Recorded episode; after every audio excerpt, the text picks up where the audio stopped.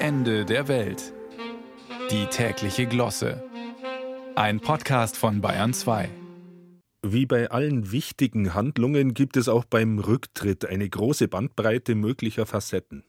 Da gibt es etwa den freiwilligen, nahegelegten, gedrängten, trotzigen oder erzwungenen Rücktritt.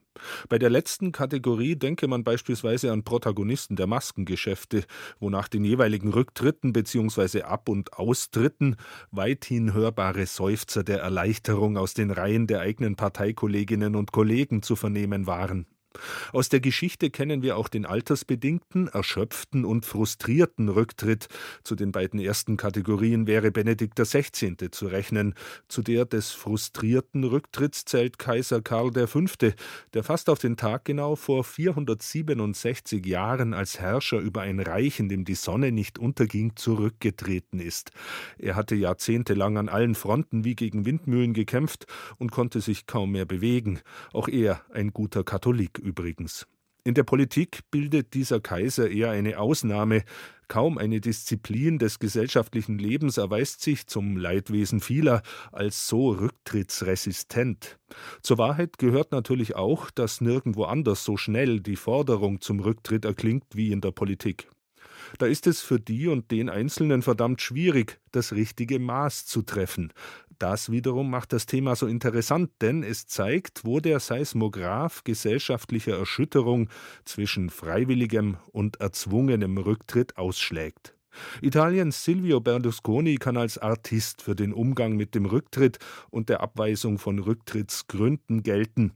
Eine gewisse Hartnäckigkeit scheint landestypisch, musste doch soeben eine 75-jährige Mutter ihre beiden 40 und 42 Jahre alten Söhne vor Gericht aus ihrer Wohnung herausklagen. Sie hatten sich weder an der Miete noch der Hausarbeit beteiligt, und es war nicht absehbar, wann sie von ihrem Muttersöhnchenstatus freiwillig zurücktreten würden. Ganz anders der norwegische Skirennläufer Lukas Broughton, der von Experten nach ersten Erfolgen als kommender Superstar gehandelt wurde. Pfeifendeckel. Mit gerade mal 23 ist er just vor dem Auftakt des ersten Saisonrennens an diesem Wochenende zurückgetreten. So ist sie halt, die Generation Z, werden einige jetzt sagen. Oder ist es ein Zeichen für die Turbobeschleunigung, dass die Jungen im Alter von 23 Jahren zum ersten Mal fertig haben? Was rollt da heran? Keine Sorge, IOC-Präsident Thomas Bach hat bereits eine Änderung der Statuten in die Wege geleitet, damit seine Amtszeit ewig weitergehen kann. So ist es. Die einen würde man gern noch länger haben, die anderen hören den Schuss nie. Warum wir die Woche ausgerechnet mit dem Thema Rücktritt starten? Vielleicht denken ja doch die Richtigen mal drüber nach.